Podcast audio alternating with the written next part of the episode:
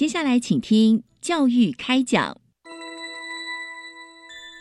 越学越多，越学越好玩；越学越多，越学越好玩。如果教育是春雨，我希望能滋养每一颗种子；如果教育是阳光，我希望能活络伸展每一株幼苗。聆听学子心声，分享教学心得，关怀环境变迁。扩大教育资源的平台，欢迎收听李大华主持的《教育开讲》。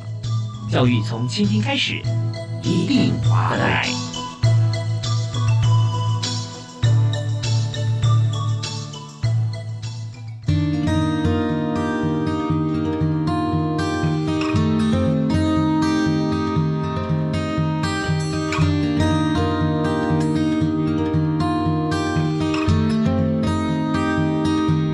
亲爱的听众朋友，大家晚安！非常欢迎您锁定国立教育广播电台，收听每个星期一跟星期二晚上七点零五到八点钟为您播出的教育开讲。我是主持人李大华。我们每一集啊所谈的主题都是目前最需要跟最热门的。那以今天来说哈，我们很重要一点，我们要来和大家一起来思考跟探讨。大专校院身心障碍学生转衔辅导的措施概况，那听起来这个名词比较长，但最主要就是现在我们在大专校院里面，身心障碍学生我们占的这个比例虽然不是非常的多，但是我们也知道我们要鼓励啊同学，他不管是在任何的一个情况底下，都希望他能够接受高等教育，但是一进入学校场域里面，我们在这个体系里头如何能够适才适所的发挥啊？那当然我们知道说。像声音障碍同学，他还争取呃。在学校求学，它有很多地方，我们现在学校已经都已经在硬体方面设施啊，逐步都做一些改良啊。但是在软体，特别是在心理辅导、智商这一部分啊，我们就需要做的比对一般同学啊更加多的呵护啊，才能够达到其实对他们来说是自然、正常跟受鼓励的。所以在今天这个主题里面，我们特别邀请到专家来和我们一起来探讨。我们特别邀请呃是国立。高雄师范大学的林真平副教授啊，他目前也是担任智商心理与复健智商研究所的副教授。呃，林教授好，呃，主持人好，还有各位听众大家好，是非常欢迎您哈，从这个高师大啊到我们节目里面来和大家一起来分享您的这个呃目前所贡献在呃针对这个特殊的学生啊辅导的部分。那我们首先想了解一下哈，就是在呃。身心障碍学生的生涯转型辅导这个部分，那一般同学来讲，或一般的听众朋友来说，对于这个名词来讲不是非常熟悉，因为我们在这个呃身心障碍学生进入大学之后，如何来做像生涯转型，如何来辅导哈，所以先来谈一下目前整个概况，好不好？好好，没问题。那我想，我们就先就这个目前在就读呃大专院校的这个身心障碍学生，或是我们现在也有一些就是讲是特殊学生的这个人数啦，或是他们的障碍类别来做一点点的这个分享哈。因为我想，呃，对于这样子的有一点概念的时候，其实我们在看这个议题的时候，可以比较有个背景的知识的了解。嗯嗯嗯。那呃，就我呃的现在目前所看到的这个，在一百零八年的十月。呃，去看了这个教育部的这个在特教通报网上面的这个人数啊，现在目前哈，这个呃身心障碍的学生在大专院校哈就读的学生的人数有一万四千五百三十三人。哦，那这样相对来讲比例上来说，现在在大。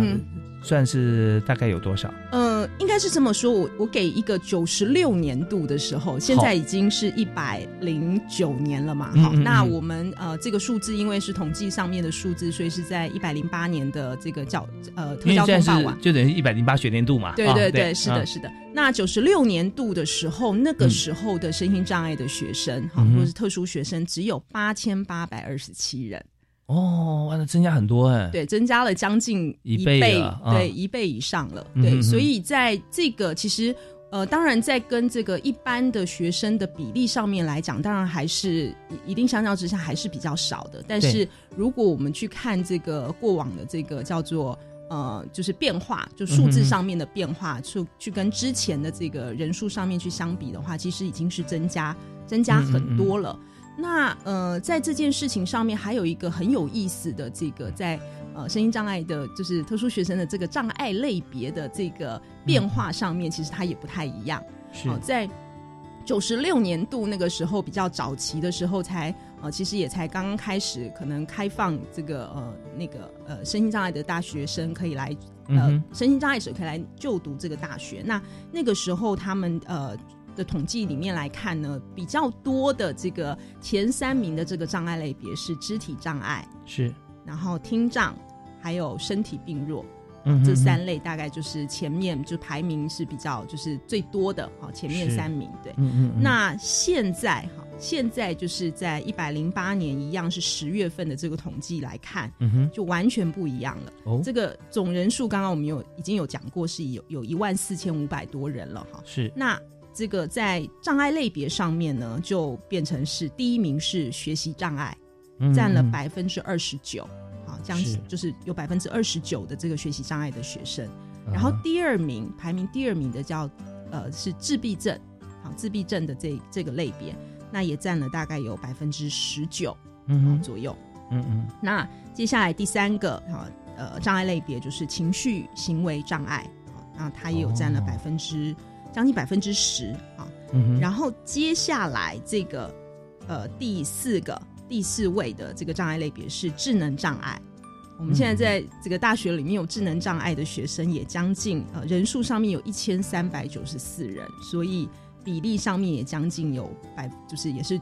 百分之九左右的学生啊。那反而刚刚我们所看到的这个肢体障碍啦、听障，其实就已经是排在后面了，哦 就落在那个呃智能障碍的这个后面了。是前面四项我们加起来就已经嗯哼，将近六成五、七成，对是的。呃六成五以上哎，对对对，没错。哦对，所以现在其实整个的呃大专院校里面的特殊特殊学生，好嗯哼。身身心障碍学生，他的这个呃障碍类别的组成的这个成分，就是它的这个类别，其实已经跟在呃我我们刚刚找这个九十六年度的这个例子来看，其实它已经是很不一样的这个样貌。是是，那在不一样的样貌之下，当我们要去谈这个呃生涯转衔的这个议题的时候，就要去思考这些可能不同的障碍类别，他或许面临的这个呃这个就是生涯上面可能会面临到不同的这个议题，这些其实都得要去呃一并的考量在内。对，因为我们要看他进来，呃，之后要看他出去未来的路，他要怎么样铺陈嘛，啊。对对对，所以。从呃原先在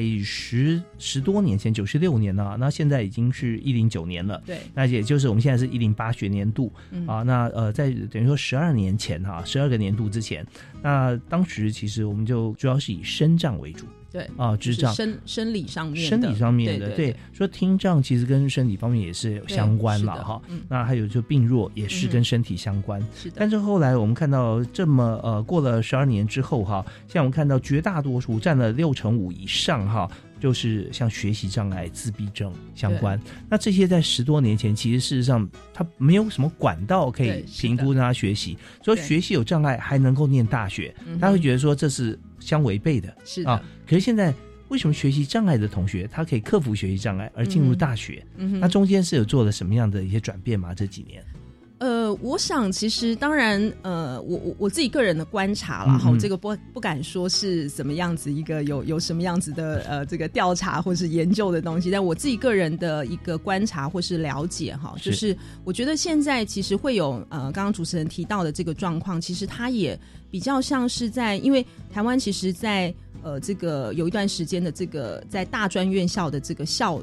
这个呃学校的数目上面，其实成长的非常快。是好，那成长了很快之后，其实当然也会去呃造成是说，那到底学生的人数哈，一嗯般的这个学生的人数，可能之前他可以去满足，可是越来越，我们其实也大家也知道这个少子化的这个原因，所以可能在这个呃人数上面，在一般的这个非身心障碍者进到这个大专院院校里面可以去就读，其实就变得不是那么样子的。其实现在几乎都谁都可以。就是说，你如果真的想要，好，那那其实读大学呃、读大学，或是呃，是其实是没有不像不像可能我那个时候的年代上面是，现在门变宽了，对啊对对，那管道就变得比较就是也多元多元了。那当然在这上面也开放了声音障碍者。我我想另外一方面，当然一我我我觉得这个这个部分其实也是我们自己在呃，可能自己在国内对于身心障碍的这个教育受教的权利啊，各方面来讲，我想也是一个进步，就是我们愿意开放让这个呃身心障碍者可以就是进到大学里面去受到高等教育，我想这个也是。呃，往前去跨了一步。嗯那当然我，我想他还有刚刚我所提的这些因素，就是为什么学校呃，就是现在有这么多的声音这样，我想也有一部分的原因，是因为学校它也必须面临到招生上面的这个人数上面的压力，所以我想他们也会比较愿意去开放这些名额，让身障的学生可以来就读。嗯对，呃，当然，我们在这个呃各个管道多元入学这个部分哈，我们也会思考到一点，就是他一定是到达某一定的标准啊，他能够进入大学啊。嗯那在这边为什么十年前啊、十二年前跟现在有这么明显的差别？因为我们看到光是这个比例上少子化的关系，让总学生总数变少，但是呢，声音障碍的同学他的人数却变多哈。嗯那呃，当然这方面也是呃，看是不是跟我们现在做比较广泛的早期治疗有关，早疗、啊。那呃因为在声音障碍，尤其是在学习障碍或者在情绪或者说自闭症相关的部分啊，朋友部分，那么呃，如果多给予他。不同频次的一些刺激，学习上的一些激励啊，刺激，其实对他的这个呃成长啊，能够对进步啊，也会有相当大的帮助。那呃几经这些良性互动之后，也大大提升了他能够从高中端或技职端能够深入大学的几率啊。对对，是的，没错。所以在在这样，真的台湾现在在这边呃做了很多的努力，我们也希望说在早期疗愈这边零到六岁啊，特别零到三岁黄金期、嗯啊，呃这这边是呃教授的专场啊，这 对，那呃当然我们稍后有啊、呃相关的议题也会在访问今天特别来宾啊，国立高雄师范大学的林真平林副教授，那针对声音障碍学生的生涯转型辅导。那既然我们这么重视啊，有没有哪些是具体的做法啊？嗯呃，就是在他学习中跟学习后啊，毕业之后，他能够怎么样继续经营他的专长？我们听一段音乐回来之后，继续来访问您。好。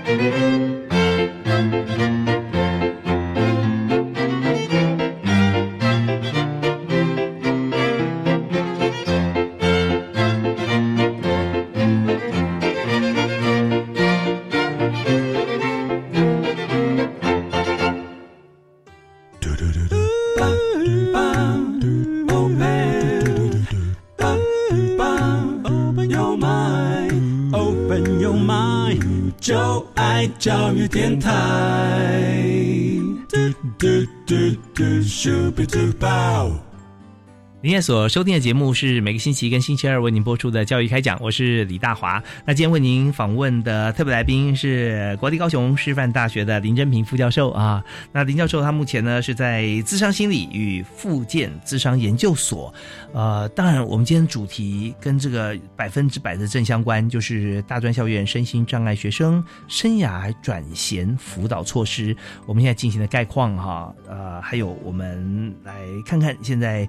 未来哈，呃，怎么样来协助这些同学在毕业之后他的生涯转型。那我们这边要请教一下教授，就是刚才我们提到像大专啊、呃、院校针对身心障碍学生的生涯转型辅导哈，那在这边学校大概做了哪些具体的做法，可以介绍给所有听众？好，那呃，其实，在学校目前，当然在整个呃教育部的它的呃这个相关的一些规划跟制度之下，有一些的在他们其实也正在就是呃每一间大专院校有也有他们的这个进行的这个模式。那其实主要的比较是呃主轴的地方，其实他们会以这个就是资源，就是呃，在服务身心障碍学生的，就是特殊学生的这个这个单位，其实叫资源教室哈。嗯那资源教室呢，他们其实就会定期的去召开他们叫做呃个别化的支持支持计划的会议。嗯那其实这个会议里面，其实主要就是去把这个学生的这个呃他的各方面的这些呃这个呃条件呃就是学习的状况啦，嗯然后生理的这个状况，然后需要的一些相关的这个辅导的这个措施去做一个规划。那呃，当然我们今天去讲到这个生涯生涯转型这个议题哈，他他他可能。很多人会去想到是说，那是不是后面只有就业的这这一块来讲？那可可是很多的时候，就是他们在前端去衔接，也是从高中端衔接到大学端，其实也是一个很重要的一个阶段，就是是他要转换这个从高中的这个身份，然后转换到这个大学生的这个身份，而且可能在学习的这个条环境上面，嗯其实跟高中、大学的这个学习环境相较之下自由很多。是哈那很多的部分其实也都还需要一些辅导跟适应。对他不是每天八节课就就对在这边不动，他大学是你要移动很多不同的教室跟建筑物啊，哈是对对对，所以呃，所以在这个前端的时候，他们其实在做这个呃。呃，召开的这个呃会议的时候，他们就会把前端的这些呃，可能高中端的老师也找来，或是家长是呃，就是、嗯呃相关的这个人员找来，然后了解说他们在呃前面那这个呃这个教育阶段的这个状况是怎么样，然后后面他怎么样子可以在大学端去做一个衔接，所以这个其实也是在讲一个转衔的一个概念在，对，那这个是其中的一个部分。然后再来的话，其实也做了呃，在呃，所以每一间学校他们可能在针对有一些他们或许会呃，就是呃开一个什么暑期先修班啊，嗯去让他们也因为。这个身障的有些学生，他们可能在进来的管道上面，相较之下，他们的考试的方式是跟呃一般的学生是不太一样的。对，他们有时么考试？呃，他们有一些是这个特别的，就是针对这个身障的身障大学，呃，就是要去就读的这些呃这个大学生去特别设定的设设置的一个考试。嗯所以这个考试里面，它的内容上面就会呃，可能的这个题目上面是跟我们的一般的这个大学生的这个考试是，就是高中哦可对对对是不太一样的。那所以在呃有时候他们可能在呃应该是说学业上面的这个普遍来说啦，哈，就是、呃这个是普遍的观察，就会看到说他们的这个学业的成绩有的时候。呃，不是，当然不是所有的身心障碍的学生，但是就是有一些学生他的学业的成绩可能不见得一定是呃赶得上的，所以他们前面就先做了一个呃预先的这个在还没开学之前，大一还没开学之前，先做了一个先修班，让他们可以先去呃把一些的这个相关的先辈知识啊、先辈的能力先去把它呃训练起来、培养起来，对。哦，OK，所以在在这边呢，我们就会再做一个呃，从高中到大一哈，大学中一个转衔，啊，对对，是的，把它衔接起来。对啊，没错。然后再来的话，就是呃，刚刚也有提到是说，这个是在呃转转换到这个大学的阶段。那嗯进来大学之后，其实多数呃学校学校这方面，当然他们就也会积极的想要去针对学生在呃，尤其我们在讲到这个主题是生涯转型的这个主题哈。嗯，那呃，我们现在看到多数的学校可能去进行这些，就是去安排，应该是说安排这些生涯转型的这些活动啊，嗯譬如说我们去办一些讲座啦，嗯嗯嗯或是说我们今天去办一个什么样子的呃这个工作坊，或是一个团体啊，嗯就是帮助他们去探索自己的这个呃生涯的这个这个倾呃这个趋势呃倾向是什么，或是他们的这个职业未来的发展，或是他自己适合怎么样子的职业哈这一类的。呃这一类的主题，一般来讲，他们也会开放学生来参与，但是呢，多数的学生他们会比较站在一个。呃，就是刚开始进来，他可能要适应大学的生活，然后，然后你知道大学生活里面又有很多很有意思的这些事情哦，嗯嗯嗯那可能呃，这个然后学业上面可能也会适应上面对他们来讲会是一个挑战。所以很多的时候不见得，即便是他开放学校开放，也让这些学生可能可以提早，但是他们不见得觉得他在那个阶段很大一大二是需要的。是他觉得那时候最重要的事情就是把大学的生活给顾好，对对对，或是学业，学业时候他可能嗯。光在学业这件事情上面，他就要花的比一般人更多的时，跟呃一般学生更多的时间，所以对对对，所以可能在这些呃办理的，即便是志愿教师，他们有办理这个相关的这些呃这个生涯探索的这些活动，可能嗯。对有些的身障的学生来讲，他会觉得这个不是他现阶段说嗯嗯这个在意的。是那其实呃就是那，但是实际上学校还是会做这些的这些安安排，对，嗯然后甚至是他们也都。呃，现在其实大学里面，我所我所知道的哦，他们其实做了很多啦哈，然后他们甚至是去安排说，哎，学生怎么样子去，呃，这个呃，就是帮让他们去认识这些就业的职场啦，嗯然后请嗯。请这个校友啦，或是没错请这些，企业参访，对企业参访呃校友回校来做一些讲座，啊对对对，是的，来介，绍各个不同的领域，对对嗯是的，办的这些活动其实呃非常的丰富哈、嗯。就是他们也呃就是也去看到说，哎，学生到底是会呃需要什么样子的内容，然后再来一个，我觉得也很很关键的地方是在于说，就是学生在大学的时候的这个实习。嗯其实我们去讲到说，这个未来要跟这个工作职场的这个衔接，是那实习很重要，对实习，你有获得这个工作的经验，嗯。好，那呃，当然是呃，这个各呃大专院校里面，其实他们也都这个努力再去想说，怎么样子去帮助学生在这个实习的这个嗯。过程当中，可以去有所呃有所，就是对他们来讲可以获得一些经验，是。对对对。OK，大概是这几个方向上面，他们其实都呃，或是呃，甚至是现在很多的学生也会想要去报考这个公职，嗯好或是 还会继续想要升学这个研究所，所以。呃，学校这个部分，他们也会去做一些这方面的这个呃讲座啦，或是提供相关的这些资讯等等的。OK，所以就是说，能够让这些同学所谓转衔，就是让他进进入下个阶段可以更加顺利啊。是能够想到的管道我都想到了。第一个从高中啊到大学，就想说到大学的时候听课第一节课你就跟大家一样，甚至还有可以超前啊，那更好啊。那再来就想说在大学四年里面怎么样来跟职场对接？可是这职场这四年到六年以后，也许太远了，先把生活方面来看怎么样转型，也有做一些介绍啊。那再来就真的是跟工作。来结合，就是实习转正，这是最高指导原则啊。对，是是是，对，最好的方式当然就是你今今天到一个实习的单嗯位去，然后你去那边这个实际去实做了之后，哎，那个雇主可能觉得，哎，你是不错的，我愿意留留用你，好，嗯。就是我愿意直接把你留用，就是留下来雇佣，那其实这个是一个最最佳的状态，对。对，但是、呃，就也有很多的这些议题还可以从中再去再去，对于深藏学生来讲，他们还是会是有一些挑战存在。对啊，因为中间其实这个不见得说你留用我就愿意留下来哈。对，有时候像同学同学哈，他的资质或各方能力方面啊，相对对来讲呃是有竞争力的，所以那时候他就会来选择公司啊。嗯那当然呃先拿到门票最重要啦。啊，对啊所以有实习机会啊，多多把握。然后这个学校也会帮忙做。那么等到毕业的时候，看说自己选择要去其他的公司工作，还是留在原实习单位啊，那这些都好事。最重要就是学校提供相对的机会。对，那这些方面其实学校有想到，所以在生涯转型这方面哈、呃，我们刚刚起码提的就有这个四种啊，嗯四种，从学前哈、学中适应学校，然后再看是不是有些地方可以实习，实习结束，呃，可以继续留着，或者说我们再再转到其他工作场域，所以这些转型学校都会办活动。好，那当然了，我们也看到像是呃有没有哪些的例子哈，就是说在学习的过程当中，呃，在转型的过程中，有时候学校办，那有时候也会有这个像是政府单位啊、嗯啊，也会来协助或者说来办，因为各个单位都需要绩效。没错，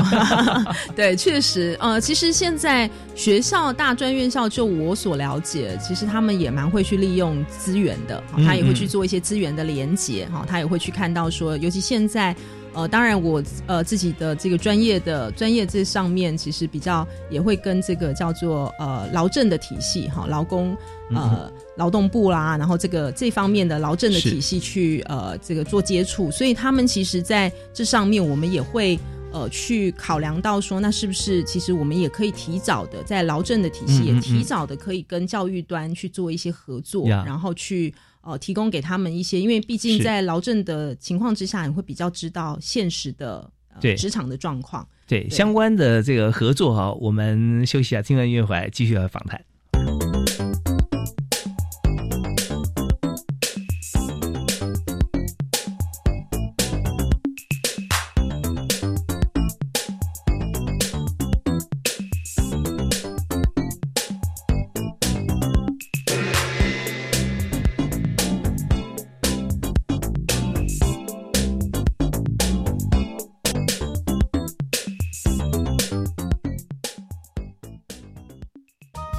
知道五个窟在哪里吗？我知道，在柬埔寨这个国家里哦。没错，五个窟是著名的世界文化遗产哦。哇，不止五个窟耶！柬埔寨的西哈努克港也很有名哦。只要到教育电台官网 Channel Plus 点选语言学习专区，搜寻柬埔寨语，就可以找到“简单学、简单说”主题策展。想学柬埔寨语，趁现在哦！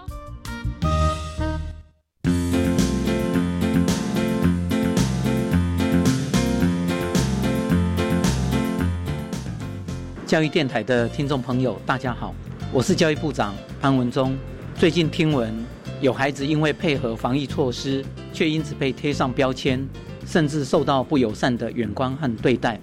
让我非常难过和心疼。生理上的防疫需要我们共同来合作，心灵上的防疫更需要你我的相互支持。只有病毒才是我们共同的敌人，让我们用正确的姿势，互相同理。互相帮助，彼此鼓励，才能克服困难。防疫这段期间，大家都辛苦了。教育部会和大家继续一起努力。台湾加油，防疫加油！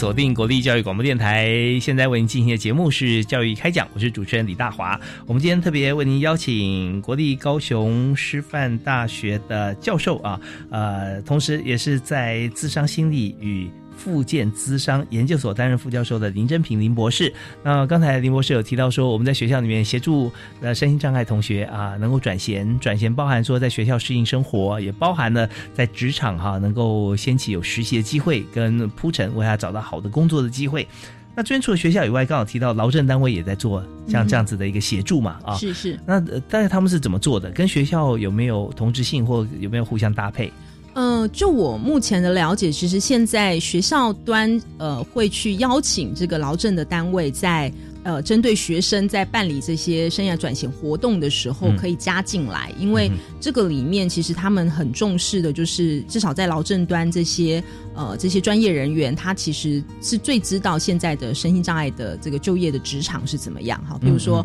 我今天去呃这个教导他去做这个履历履历表的撰写，嗯啊，或是是说我今天要去做这个面试，哈，面试的这个模拟啊。那因为这里面其实有一个特殊、比较特殊的议题，可能跟一般的学生、非身心障碍的学生不太一样的是，呃，这个就是障，他会有障碍。嗯那障碍这个这个部分，其实有一些是这个显性的，哈，就是你嗯你外表上面很容易看得出来的，对。那有一些就是隐性的，所以隐性你就看不出来。比方说是什么样子？呃，就是比如说有一些的这个学生，他可能真的有情绪的困扰，哈，嗯情绪有没有这样？呃那那这个这个不见得我在面试的这个过程当中，嗯我一定是非常清楚的显显露出来，是甚至是说有时候可能是呃在一些比较不明显的这些地，就是比较不容易被人家发现的这样子的，或是甚至是刚刚讲身体病弱的啊、嗯这些其实都会有这样子的这个议题存在。那这个时候就变成是，那我到底是不是要跟雇主去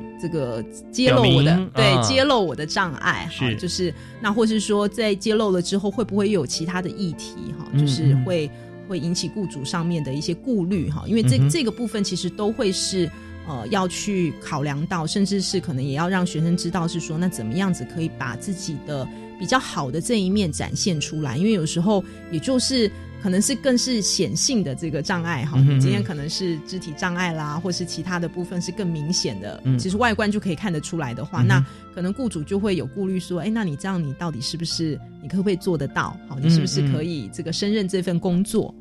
所以这方面其实都会呃，至少在我想在劳政单位的这些专业人员，他们会对这个现在的职场是比较清楚的，所以他们呃进入到跟学校里面、跟大专院校去做合作的时候，他们在嗯提供这方面的一些课程也好，或是这种训练也好，对于学生来讲可以有比较呃，就是等于是跟现实可以去做一些连接啦，而不是嗯嗯嗯用呃可能。我我我相信有一些部分它是跟一般人还是一样的，但是是也有一些是比较是真的是属于障碍的一些特殊的议题。对这方面真的要呃思考一下哈，那也可以寻求劳政单位的一个协助，因为现在许多的企业，你只要人数超过多少以上，你就必须要雇佣啊身心障碍的朋友。对对如果说今天呃我们的这个呃条件方面哈，也许我们已经有像这样子的一个一个手册啊，嗯但是呢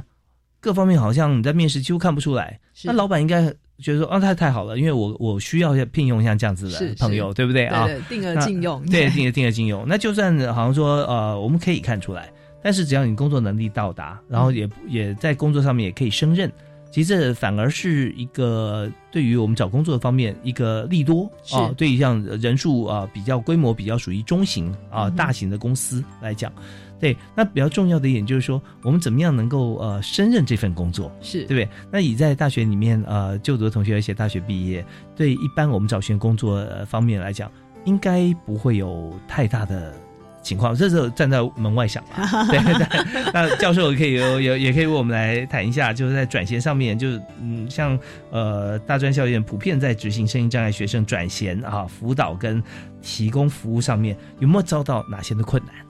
呃，其实这个议题上面，它也有分很多的不同的面向可以去做探讨。那、那刚刚就您所提到的是说在，呃就业就业端是不是今天呃这个读了大学之后，是不是我们就可以、呃保证，或者我们就可以觉得他应该在就业上面没有问题？那实际上面在实务工作里面，我们发现哈，嗯就是。呃，我所知道的这些资源教师老师的这些分享里面，我听到的是说，他们其实反而觉得这个大学哈，这个很有意思的这个点，就是、反而大学的学历哦，嗯。会会让这个有一些的学生或是某些的家长啊、嗯。甚至是家长会有嗯，就是可能会有误，就是。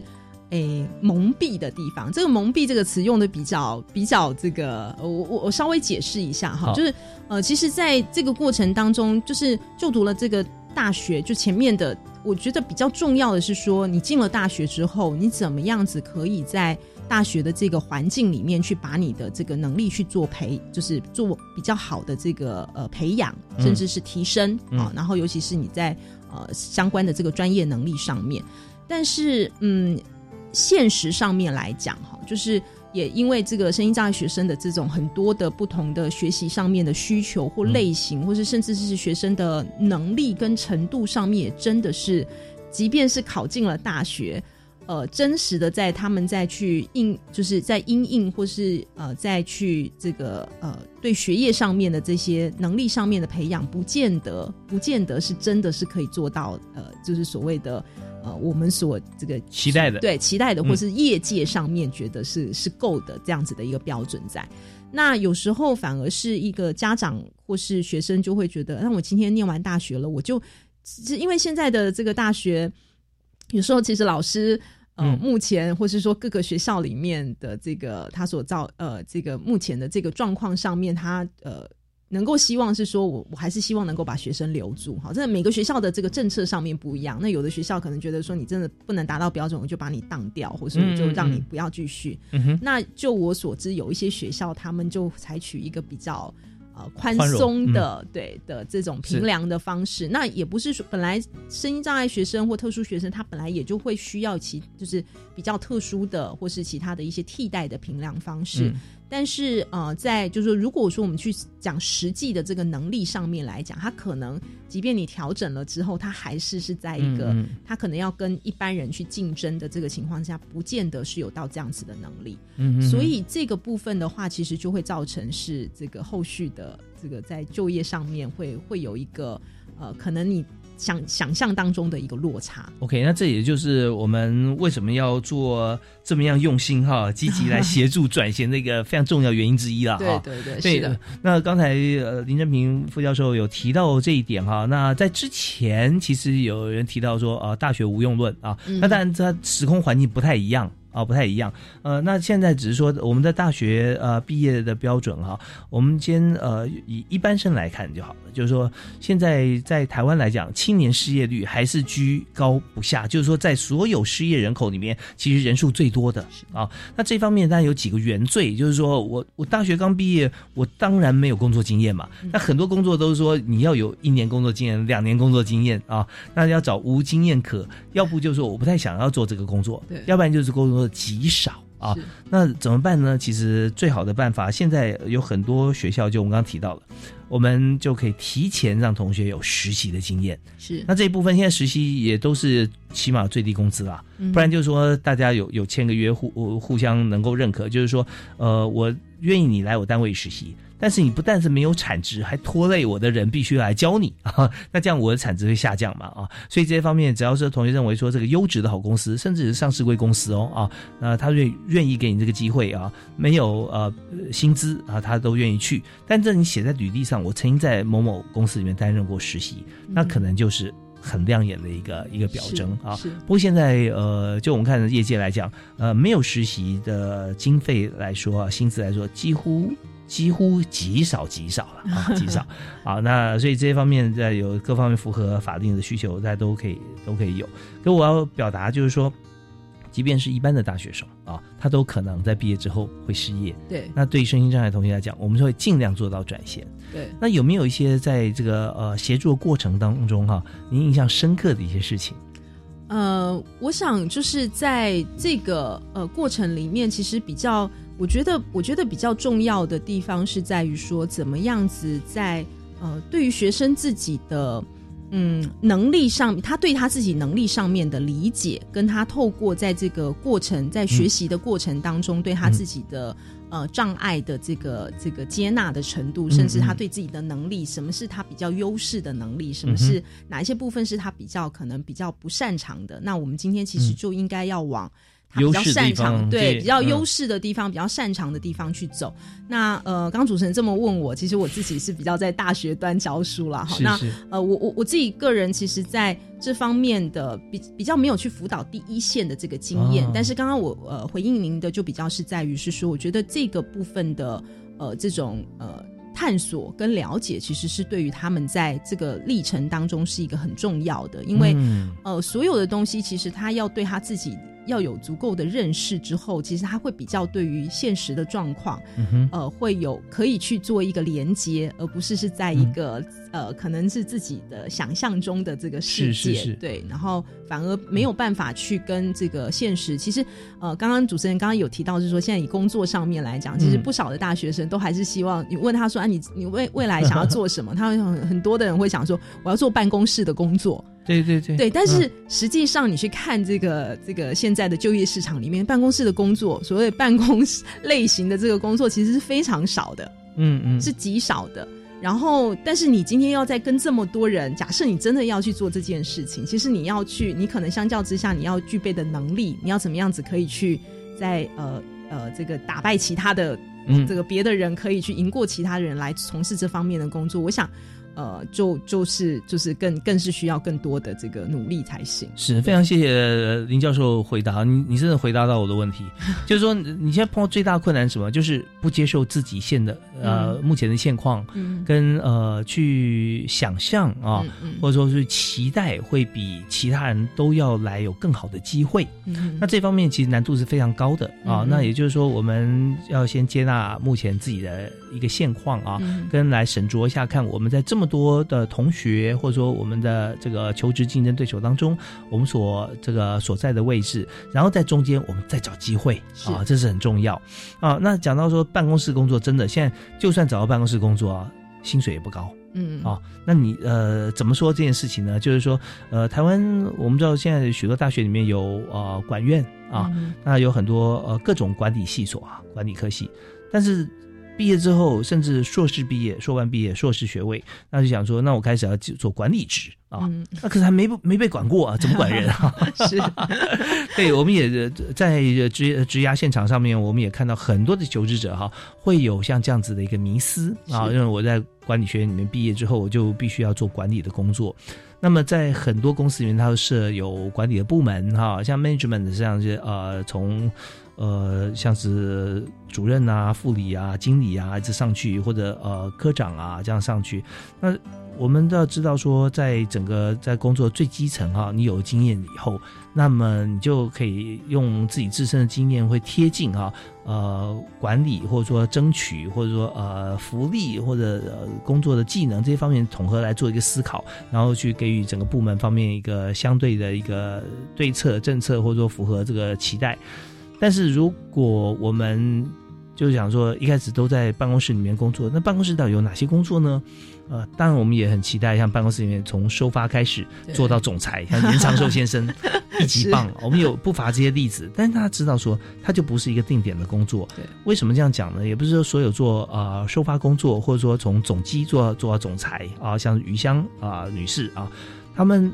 其实做的就是你多去关心各部门到底在做什么。嗯当你去送文件的时候，会知道说，呃，哪些公司、外部公司都是送文件到哪一个部门、哪一个职务的人，就知道说，哦，他们每天工作是接触谁。总机可以知道哪些部门联系的最佳、最最密切，或者跟外部哪些公司在找谁，都知道找哪几个部门对应。那你会知道整个商业的轮廓。对，像这些都不是说坐在一个办公桌上啊，是是你就可以完成的。所以呃也呼应一下刚才林正平教授所提到啊，我们现在很多的朋友想去从事的工作哈、其实就先自我设限啊，那这有点可惜。嗯我们应该先从你有兴趣的地方，或者说你可以从事的，不要呃说呃出门晒太阳我就不去哈，那这肯定就就会把自己呃断了很多机会。对，好，那我们今天所谈的主题是大专校院的这个身心障碍学生转学的辅导措施，我们稍后再来提几个重点哈，包含这些同学还有学校，我们可以共同努力的方向。好，我们休息一下，马上回来。Open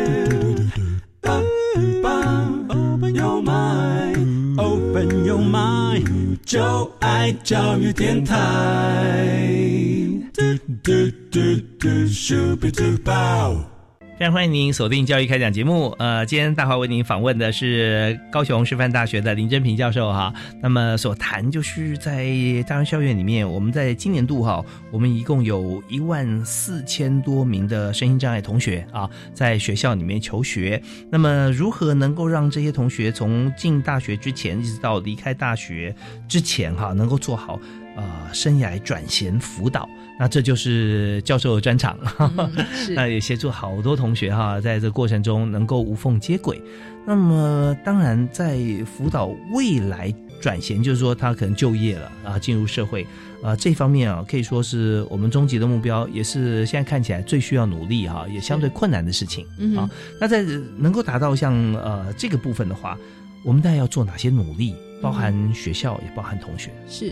嗯、我想这个部分，呃，可能从前面我们虽然也有谈到，就是学校呃很努力办了很多的这些活动、啊讲座啦、对对实习啊、参访啊，啊对对对，然后很多也提供了一些这个呃实习的机会，甚至他们的这个团呃可能办了一些生涯团体等等之类，他们的活动真的是非常的丰富哦。嗯那呃，我从事务工作里面所听到的这个呃实实际的现状是，呃，资源教室老师就会反映说，哎。他们发觉说，其实学生好像对这件事情的这个兴趣不是很大，就是嗯对于去参与这些活动的这个兴趣不是很大。好，那其实我觉得在这上面，我想我我自己个人啦，这是我我我个人的一个想法跟观点，就是说在。呃，这些可能我们在办理这些活动的时候啊，尤其是现在，我想我们要怎么样子可以去引发他的这个兴趣跟动机哈，嗯去做这个生涯上面的探索。我觉得可能就不能是像以前这么就是呃一直以来在做的比较是这种叫知识上面可能就办讲座啦，或是一种比较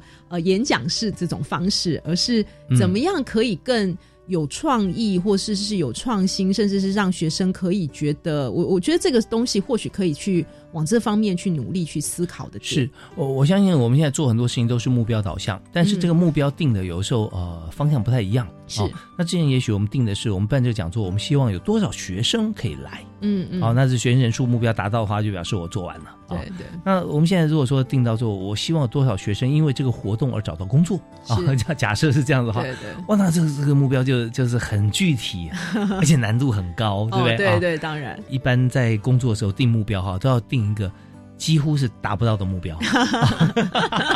还想说很难，因为你想说啊很简单达到的话，那的我们不用定了，不用做，那这样子。那就 OK 了，所以像通常我们碰到像这样子的情况，就就思考到说，好，那如果要把多少学生能够帮他找到工作的话，那就要想说，我要找多少的公司很有诚意要评估身心障碍嗯同学的公司是。啊、那那这就是一个困难点，那就要找合作伙伴来来集合资源。对。，我想在这方面的话，其实有很多的部分，其实可以去跟呃，真的是得要学校可能也要，就是像刚刚主持人所说的，要走出去哈，或者嗯。他把之前的这个校友邀进来，甚至是把。呃，去看看是说怎么样子可以，因为可能学校之前相较之下，或许他都比较是在一个就是我是提供就提供给学生，可是现在可能更是要去思考到说，如果学生的这个未来的这些就是所谓的后续的这些嗯。呃就业的这个状况，那是不是我们其实也要去就是走出校园哈，嗯然后去嗯。跟这个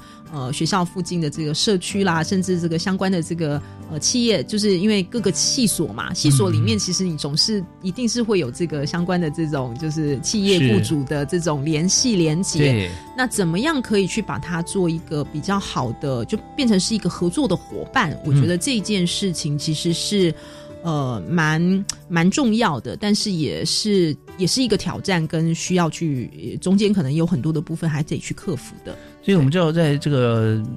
整体生物进化的过程中，哈，常常就扮演了这个，就就是说，呃，会做很多以前不用做的事，就像鱼以前不用长脚啊，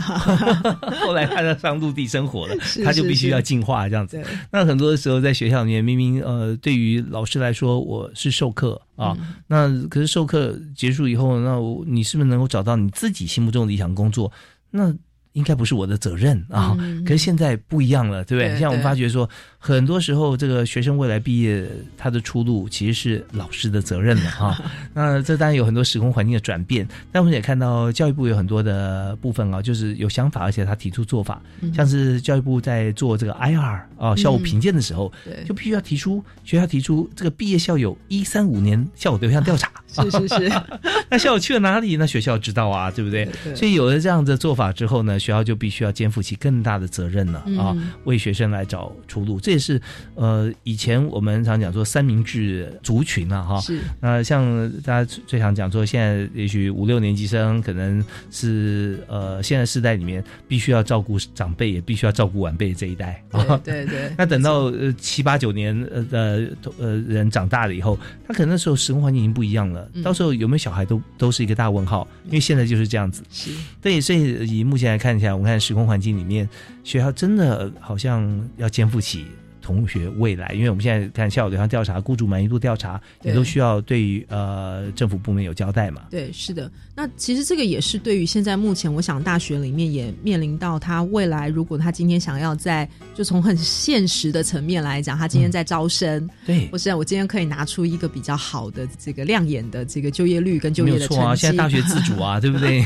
对对对学 教育部也没有那么多经费可以补助大学，对所以你要招争取更多学生就学，就必须要拿出这些校友他未来就业的好成绩嘛。对，啊是的，是的。对，所以现在各大学也都是在这方面很努力了。对，我相信我我想在呃，即便对身心障碍的大学生哈，就是我们今天所谈的这个族群里面来讲，我想呃，就是资源教室，其实他们的呃，就我所知啦，其实他们所负担的工作，其实真的也不容易哈。他真的是不太像以前我我自己以前当过这个基层的这个这个特教老师哈。那我们那个可能一个班级哈，真的在国中的特教班，可能一个班级就十个十几个学生哈，就是十二个十五个学生。那但是现在，其实，在大学端的话，他们在呃辅导这些声音障碍的学生，有时候他们那个比例哈，这个就是他们所辅这个每一个资源教师的辅导员哈，他的辅导的比例上面，有些是甚至是可能是有到五六十个好的这个学生的人数。那其实对于他们在这个呃，我我想必须帮他们讲讲点话，就是说在这件事情上面，其实要。他们去也去肩负这些事情。如果说是把它只落在这个呃这个辅导身心障碍学生的这个这个单位上面去做的话，其实这个是真的也是负担蛮大的哈。那怎么样子可以学校在这个部分，他可能也必须要去整合学校里面的资源哈，就是一起别的处室也好，或者其他的这些资源一起挹注进来。那而不是让这个呃这个志愿教师自己这个去去做努力。那对于他们来讲，其实呃大家去想象这个他辅导学生这么多科系的，那每一个科系他可能对应的职业是不一样的。那这个就是在辅导上面，其实真的在做职业上面的辅导，其实对于这个。呃，资源教师的辅导人员来讲，他也会是一个很大的挑战。以及这一部分的话，在各大学可能对于帮同学找工作哈，未来生涯规划这方面，可能是落在不同的处室啊。那有些比较多的是在学务处啊，学务职业发展中心啦啊，或者生涯辅导中心啊。那有的是落在研发处嗯啊，对，那研究发展这方面也是跟学校未来啊经营有关系。对，所以呃，或者有些其他独立单位啊都会有。那刚才听到林正平教授呃这样子的呼吁哈，我觉得真的是可以用各种方法，也就是说他绝对不是资源教师他自己呃单打独斗，因为人数毕竟是少，管道对应毕竟也是比较少一些，所以我们是可以结合像生涯辅导中心啊，不管是在各个处室里面，我们就结合在一起，甚至可以为身心障碍的同学哈，如果他帮他们找到工作，也许我们的点数可以更多。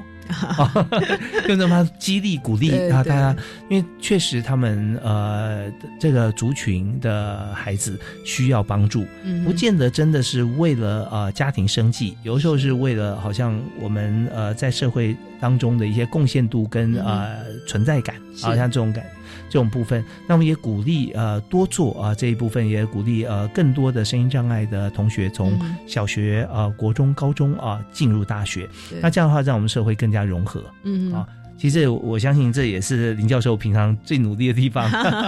对，我们这我们也都希望是说，声音障碍者在他们不管是刚刚主持人所提到的，在这个就学的这个阶段，其实呃，目前台湾在这上面其实也做的，其实已经努力了好长一段时间。那我想在特殊教育这个部分，其实也都就是慢慢的都做的非常的好了。那现在其实也在开始去注重在大学端的这个部分的辅导。那我想在这个部分，还有啊，就是我们刚刚所提到的这些议题，还有一些东西还可以再有努力的空间。是。那但是我我想它还是很多需要有一些这个各方面的这个，不管是呃制度啦、政策啦，或是其他相关资源的一些结合。大家一起携手努力，才是才是才可以去创造一个比较好的环境。这样是我们今天真的非常感谢国立高雄师范大学的林真平教授啊，为我们来做呃大专校院身心障碍学生转衔辅导措施的一个整体说明。那这个部分呃，我希望所有的朋友哈，在学校里面的老师啊、家长啊，还有在高中端、高职端的这个老师哈，都能够在一起哈，呃，结合政府部门资源，能够让。呃，整个转衔从进入大学到步出大学之门，找到好的工作，或者是提供自己的所学，能够贡献社会，那这些都是我们最好的资产，正向循环。是我们再次谢谢林教授，谢谢您接受我们访问。好，谢谢主持人，谢谢大家。那感谢大家收听教育开讲，我们下次再会。